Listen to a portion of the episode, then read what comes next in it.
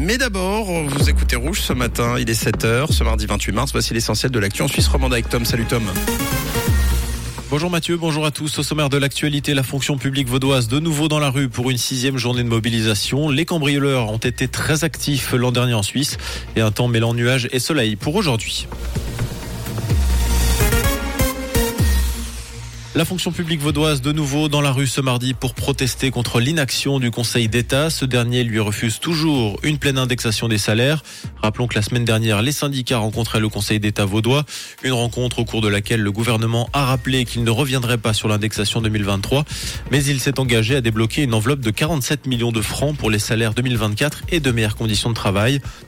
À Lausanne, la manifestation est prévue en début de soirée. Ce sera la sixième depuis le début de la contestation. Les logements davantage cambriolés l'an dernier en Suisse. Les cambriolages qui n'avaient plus augmenté depuis 10 années selon la police ont enregistré une hausse de 14% l'année dernière. Au total, les malfrats sont passés à l'acte près de 36 000 fois sur le territoire. Le nombre de vols de tout type est également en hausse de 17% avec une augmentation particulièrement forte pour les vélos électriques. La Suisse peut mieux faire en matière de racisme et de lutte contre le réchauffement climatique, selon le dernier rapport annuel d'Amnesty International. Concrètement, le groupe d'experts dénonce un racisme systémique, un droit à l'avortement menacé et des mesures prises contre le réchauffement climatique insuffisantes. Amnesty International pointe par ailleurs un contraste entre l'aide accordée aux réfugiés ukrainiens et celle promise aux demandeurs d'asile venant d'autres pays et admis à titre provisoire. Les passagers d'un Zurich-Chicago ont connu une drôle de mésaventure hier après-midi. Leur appareil a dû faire demi-tour à cause d'un problème technique.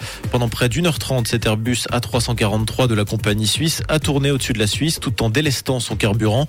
D'après le 20 minutes, une annonce a été passée à bord précisant que l'avion ne pourrait pas traverser l'Atlantique en raison de problèmes hydrauliques. L'avion a finalement pu se poser à Zurich. Les passagers ont été redirigés vers un autre avion qui décollait en fin d'après-midi. Nouveau drame hier dans une école aux États-Unis. Trois enfants et trois adultes ont été abattus hier dans une école primaire de Nashville, dans le sud du pays. Le tireur a été rapidement abattu par les agents arrivés sur les lieux.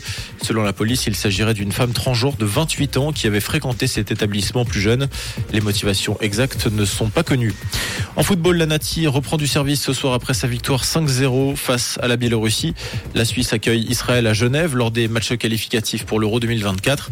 Une victoire serait de bon augure pour la Nati, étant donné que la rencontre face à la Biélorussie risque de ne pas être comptabilisée dans le classement en raison de soutien du Bélarus à la Russie.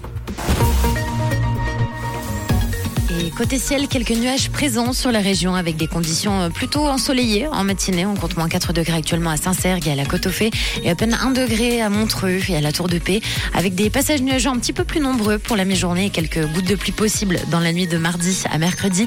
Une toute belle matinée à l'écoute de Rouge. C'était la météo, c'est rouge.